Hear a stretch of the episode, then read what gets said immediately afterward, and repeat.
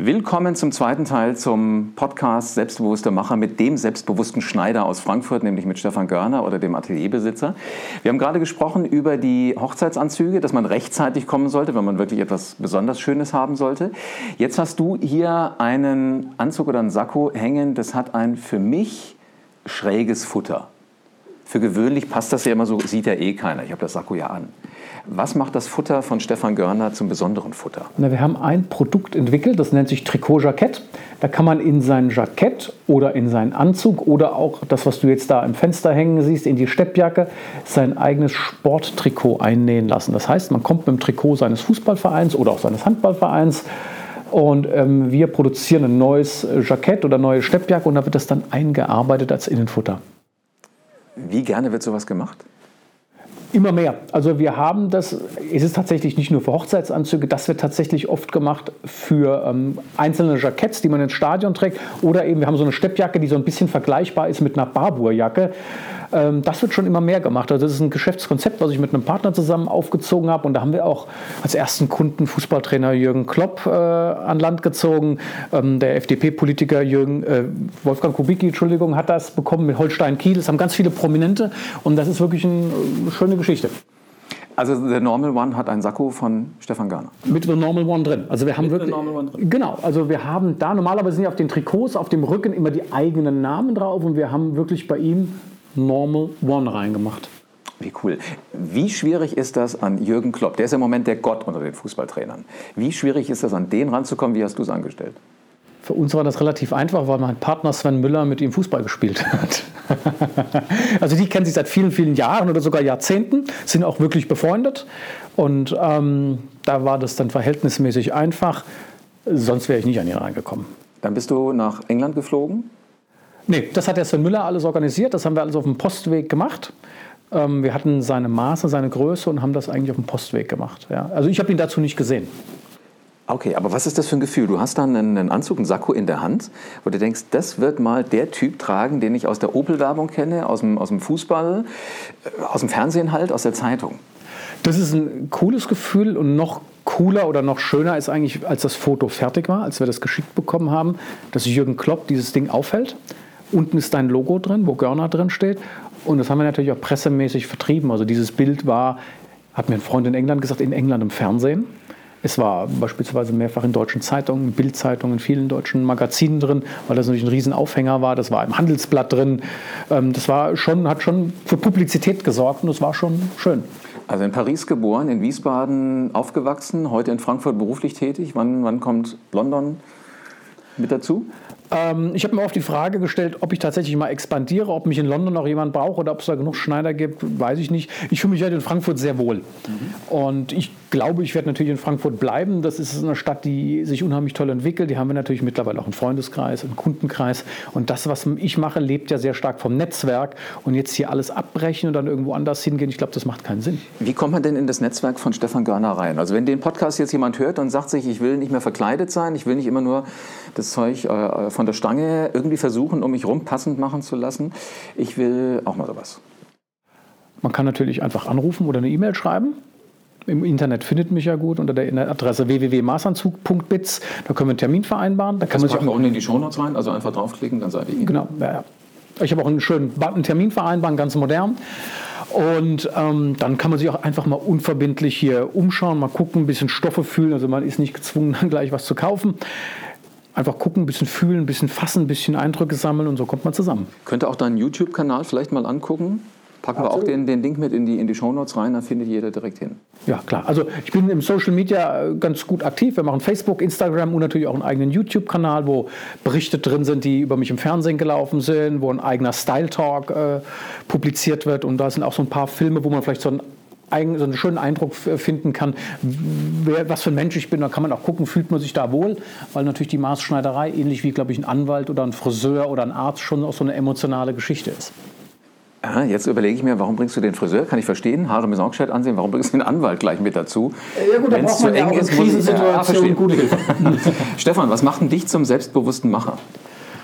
Ich glaube, mein Lebensweg. Also ich war, also jünger war nicht so selbstbewusst. Ich habe irgendwann alle Zelte abgebrochen in Wiesbaden in einer Zeit, in der es nicht selbstverständlich war, erfolgreich zu sein in der Wirtschaftskrise, wo das auch ein Risiko war, hier so einen Mietvertrag zu unterschreiben, der jeden Monat mehrere tausend Euro verschlingt. Wenn man diese mehrere tausend Euro hat, ist es kein Problem. Wenn man sie nicht hat, kann es schnell zu einem großen Problem werden. Und dieser Lebensweg, dass man nach zehn Jahren so weit gekommen ist, dass man im Prinzip von der Arbeitslosigkeit zu Leuten wie Jürgen Klopp kommt, das ist natürlich schon ein Weg, der einen auch selbstbewusst macht. Welchen Tipp gibst du denjenigen, heute hast du es ja geschafft, heute bist du ziemlich etabliert, gibst du denen, die jetzt gerade vor der Entscheidung stehen, mache ich es oder mache ich es nicht, vielleicht gar nicht mal aus der, aus der Arbeitslosigkeit, aus der mhm. Zwangslage raus was machen. Die sagen nur, will ich jetzt immer weiter Soldat sein in einem großen Gefüge oder habe ich Lust, was Eigenes zu machen? Ganz egal, was immer das sein mag. Woran erkennt man, dass man zum Macher taugt?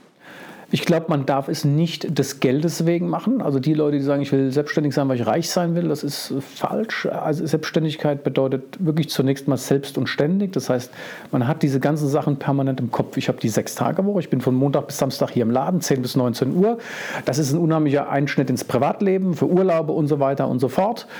Ähm, es ist zunächst mal sehr viel Arbeit. Das ist ähm, das Hauptding, was man sich vor Augen führen muss. Also es ist mal kein Urlaub mehr. Am ersten jeden Monats muss man das Geld selbst beisammen haben, um seine Rechnung zu bezahlen, um seine Krankenversicherung zu bezahlen. Das ist sehr viel Arbeit, sehr viel Verantwortung. Das muss man übernehmen wollen und können. Wenn man das kann, dann kann man weiterdenken. Ich wette, du hast damals, als du angefangen hast, auf irgendwas verzichten müssen. Also irgendwas so aus dem Ritual, aus dem Leben erstmal streichen müssen. Worauf hast du als erstes verzichtet? Es ist natürlich die Arbeitszeit. Also ich habe immer geregelt gearbeitet, Montag bis Freitag mit Urlaub. Und das sind Dinge, die man die ersten Jahre dann nicht hat. Wie gesagt, man arbeitet von Montag bis Samstag. Jetzt in meinem Fall natürlich.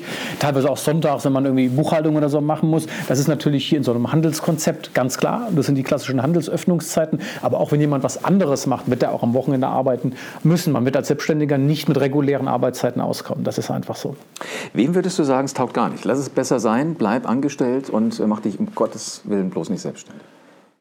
Menschen, die zu ängstlich sind, weil Selbstständigkeit, man darf nicht so ein Grübler sein. Also Selbstständigkeit konfrontiert einen ja immer mit Problemen. Ein Kunde ist mal unzufrieden, das hat jeder. Wenn ich sagen würde, jeder Kunde ist zufrieden, würde ich lügen. Das gibt es nicht. In meinem Job nicht und ich glaube in anderen auch nicht. Wenn jemand dann sofort in so Panikmodus sich versetzt, dass er sofort Magenschmerzen kriegt und umkippt, das ist falsch. Man muss über den Dingen auch so ein bisschen stehen und sagen, einen gewissen Teil der Kunden kann ich nicht bedienen. Du kannst mit keinem Produkt der Welt 100% aller Kunden bedienen. Auch beispielsweise ein ganz tolles Produkt wie ein iPhone bedient nicht den kompletten Markt. Gibt es mittlerweile Wettbewerber, die vielleicht anders und attraktiver sind. Und das ist, glaube ich, eine ganz wichtige Sache. Man muss so ein bisschen über den Dingen stehen und gewisse Dinge im Leben auch einfach so hinnehmen und sagen, okay, ich hak's ab, alles gut. Hast du Vorbilder? Boah, nicht wirklich. Also es hört sich vielleicht ein bisschen blöd an, aber ich bin so für mich selbst mittlerweile mein eigenes Vorbild, weil ich eben diesen Weg so gegangen bin und geschafft habe.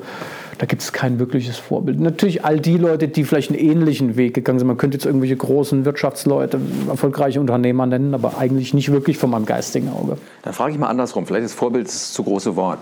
Du hättest die Chance, mit jedem Menschen auf dieser Welt sinnvollerweise die, die noch leben, einen Tag zu verbringen. Die würden sofort Ja sagen. Mit wem hättest du Lust, einen Tag zu verbringen, um hinter die Kulissen zu gucken, den Menschen Fragen zu stellen, diese Person mal zu beobachten, wie sie Dinge tut? Boah. Vielleicht mal jemand, einen großen Politiker oder ähnlich, so jemand wie vielleicht nicht den aktuellen amerikanischen Präsidenten. Das ist live, das, ist da live. klingelt das Telefon. Da klingelt das Telefon, dann lassen wir es klären. Ähm, ich muss sagen, ich habe natürlich mit vielen prominenten Menschen jetzt auch schon zu tun gehabt. Wir haben ja unsere Gala, wo wir Politiker mit dabei hatten, wie Wolfgang Kubicki, Wolfgang Bosbach. Mich fasziniert diese Prominenz eigentlich nicht mehr so stark, weil ich kennengelernt habe, dass diese Menschen normale Menschen sind. Wenn die hier am Tisch sitzen, sitzen die so wie wir beide hier und haben auch meistens keine extra Würste oder extra Ansprüche. Deshalb fasziniert mich so dieses, diese Prominenz nicht so. Ja, das ist für mich ähm, nicht so ein Riesending. Wir sind auch auf vielen Veranstaltungen, wo wir viele prominente Menschen kennengelernt haben. Schauspieler sind ja für mich auch gelaufen auf meiner Modenschau. Deshalb das Thema Prominenz fasziniert mich nicht mehr so stark. Also du interessierst dich für den Menschen dahinter. Der kommt halt auf dich zu. Ist das nicht aber auch interessant, gerade so bei Schauspielern? Ich habe immer so noch die Idee, welche Rolle die gerade gespielt haben. Und dann kommen die und du lernst sie als Mensch kennen, die sind ganz anders. Das ist in der Tat so, klar. Sie spielen eine Rolle. Also wir hatten natürlich einige Schauspieler, die auch im Tatort so mitgespielt haben. Wir hatten mal den Mark Keller solche Leute, die natürlich, wenn, sie, wenn man sie privat kennenlernt, dann schon teilweise ganz anders sind. Das sind halt dann sportlich, leger, sie sind normal. Sie sind dann keine Polizeibeamten oder Kriminelle im Knast, sondern sie sind eben normale Menschen. Ja. Also ich fand es interessant, ich, ich, mag unglaublich gern Tom Hanks. Ja. Aber der hat ja immer eher Komödien gespielt. Ja. Dann irgendwann hat er diesen Piloten gespielt, der es geschafft hat, einen Jet, wo beide Triebwerke kaputt waren, im Hudson in mhm. Amerika zu landen. Das war für mich nicht Tom Hanks. Also da habe ich irgendwie gedacht, das ist so zu sehr so ein Weichei. Hätte man sowas mit der gescheiten Garderobe ausgleichen können? Im Flugzeug? Ja. Also gut, der hat eine Uniform an, ja. aber der muss ja dann noch vor Gericht auftreten und sowas. Dass man äh, so einen Charakter ein Stück weit auch verändern kann, kann man ihn selbstbewusster machen, kann man ihn mit einer gewissen Magie, mit einer gewissen Aura ausstatten, nur weil er jetzt, äh, ich sag mal, die richtige Bekleidung trägt? Also ich glaube schon, dass man einen ganz anderen Charakter und einen ganz anderen Status herstellen kann durch die unterschiedlichen Klamotten. Also ich glaube, Tom Hanks vor Gericht, in Amerika ist man vor Gericht, glaube ich, immer im Anzug mhm. ja, mit Krawatte. Ich glaube, das ist in Amerika, ich weiß nicht, ob es Pflicht ist, aber es ist zumindest Usus. Aber es ist natürlich schon so, die Klamotten machen unheimlich viel aus. Das ist ja Kommunikation. Und wenn Tom Hanks vor Gericht im T-Shirt erscheint, ist es natürlich ganz was anderes, als wenn er in einem Anzug da erscheint. Also spannende Gedanken. Ich finde das faszinierend, was man so alles anstellen kann. Jetzt machst du auch Charity. Ja. Warum? Ich habe mir überlegt, am Anfang, stand, war, am Anfang der Charity stand nicht die Charity. Am Anfang stand die Überlegung, wie kannst du Anzüge mal in einem anderen Kontext darstellen? Weil wenn man sich Anzugwerbung vor seinem geistigen Auge so passieren lässt, was ist das? Das ist immer ein schöner Mann in einem schönen Anzug für irgendeiner interessanten Kulisse. Punkt. Weiter hinaus kommen die wenigsten Firmen, die Anzugwerbung machen. Ich habe mir überlegt, wie kann man das mal in einen anderen Kontext bringen, habe mir gesagt, wir fotografieren Menschen, die am Arbeitsplatz keinen Anzug tragen und die Berufe ausüben, die in unserer Gesellschaft zu wenig Anerkennung und Respekt für ihre Tätigkeit kriegen. Die inszenieren wir am Anzug am Arbeitsplatz in einem Bild vorher-nachher. Also einmal, wie sie normal aussehen, in der ganz normalen Arbeitsuniform und dann im Anzug. Das sind Bilder geworden, zum Beispiel der Müllmann im Anzug, der Polizeibeamte im Anzug, der Fassadenreiniger im Anzug. Eine Gefängniswärterin im Anzug haben wir fotografiert in Preungesheim in der JVA. Da ist eine Fotoserie draus entstanden. Und die war am Anfang, nach den ersten drei, vier, fünf Motiven, so erfolgreich, dass ich mit meinem Partner Sven Müller gesagt habe, hey, das ist zu schade, da nur Fotos draus zu machen. Wir machen da eine ganze Kampagne draus mit einer Veranstaltung. Diese ganze Kampagne mit Veranstaltung heißt heute Kleider machen Leute, sinnigerweise. Findet ähm, immer im November statt in Frankfurt im Kempinski Hotel. Und da werden eben die Menschen, die wir über das Jahr fotografieren, präsentiert. Die Bilder werden präsentiert. Es wird Geld gesammelt für die Leberechtsstiftung der Frankfurter Neuen Presse. Und daher kommt auch der Kontakt zu den vielen Prominenten. Diese Charity Gala wird immer eröffnet von fünf Prominenten, die in Maßanzügen von Stefan Görner für den guten Zweck sich auf den Catwalk, ich sag mal, wagen und trauen. Was für ein Gefühl ist das für die? Weil jetzt sind sie ja auf einmal, also gerade weil du sagst, auch Politiker sind halt mitunter dabei, die stehen immer im Rampenlicht, aber jetzt nicht in dem Rampenlicht Catwalk. Ja. Wie beobachtest du solche Leute da? Fühlen die sich dann sicher, weil sie wissen, sie haben zumindest eine gescheite Erscheinung? Ja, also wir hatten ähm, wenn wir Politiker ansprechen, den Wolfgang Busbach und Wolfgang Kubicki, das sind beides zwar sehr selbstbewusste Menschen, die das sehr souverän gehandelt haben. Das ist ähm, die lustige Geschichte daran ist ja, wenn man so die Souveränität anspricht, das ist ja eine Modenschau, die ohne Proben gemacht wird, weil diese Veranstaltung findet irgendwann im November statt geht um 19 Uhr los und diese Menschen kommen ja nicht drei Tage vorher, um das drei Tage zu üben. Die kommen irgendwann mittags, reisen die an, 15 Uhr, dann um 17.30 Uhr, 18 Uhr rufe ich die alle und sage, Jungs, wir kommen jetzt mal. Da haben wir dann einen Choreografen, einen Freund von mir, der einmal dieses Musikprogramm mit denen durchgeht. Die machen das eine halbe Stunde, machen diesen Catwalk ein paar Mal und das war's. Das heißt, das ist im Prinzip improvisierter Catwalk mit Leuten, die das noch nie gemacht haben und die auch in einem Alter sind wie Kubicki, Bosbach, über 60, wo man normalerweise nicht mehr Catwalk macht. Ja. Mhm. Und ähm, das ist schon spannend das zu sehen, wie das läuft. Aber das läuft sehr, sehr gut. Also das ist, das ist eigentlich so der richtige Gag bei der Geschichte, das Opening unserer Veranstaltung. Und das ist auch das, wo die Leute dann was zu reden haben. Das glaube ich. Also im Grunde genommen, Stefan Görner ist die Heidi Klum des Maßanzugs. Ja. Project Runway oder wie heißt in Deutschland Germany's Next Top Model. Ja, wenn Sie so wollen, ja. Jetzt braucht die ja Wochen, Monate, bis die endlich die, die Mädels da so weit hat, dass die das alles irgendwie schaffen. Du sagst, äh, du lässt sie einfach laufen. Ist das Absicht? sei so, wie du bist, damit wir sehen, wie ein Mensch halt im Anzug einfach wirkt und nicht so da läuft, wie vermeintlich ein Model sich halt bewegt? Es ist ein bisschen noch der Not geschuldet, im Prinzip wirklich der terminlichen Problematik, dass wir die Leute natürlich nicht vorher hier haben. Wie gesagt, das ist eine Veranstaltung, die im November stattfindet. Politiker, Schauspieler, Nachrichtensprecher, die wir hatten, die kommen natürlich nicht auf eigene Kosten mal drei, vier Mal im Jahr, um das zu testen oder zu proben. Das ist natürlich schon eine Geschichte, die kannst du gar nicht anders machen. Das ist schon der Not geschuldet, aber wir haben das mittlerweile viermal gemacht, dieses Jahr am fünften Mal und das funktioniert sehr gut. Also wir hatten wirklich keinen einzigen Ausfall da. Genial. Also ich finde es schön, weil du sagtest ja vorhin, man muss immer wieder andere Dinge machen, man macht sie selbst und ständig. Liegst du dann nachts im Bett, wenn du nicht einschlafen kannst und denkst über sowas nach und dann kommen dir so die, die guten Ideen?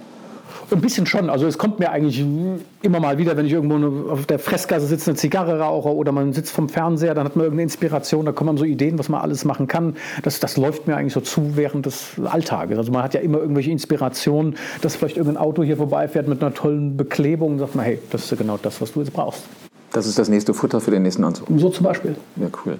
Ähm, woran erkennt denn jetzt jemand, der diesen Podcast hört, es ist höchste Zeit für den ersten Maßanzug? Na gut, das muss natürlich aus einem rauskommen, ob man das will. Ja, also ich, wenn man durch sowas inspiriert ist, wenn man schöne Stoffe mag, wenn man mal was Neues in der Kleidung ausprobieren will, wenn man sich vielleicht mit dem Alten unwohl fühlt, dann kann man vielleicht mal was Neues probieren.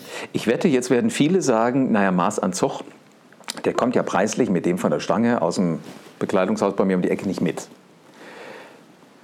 Das ist ja ein Denkmodell.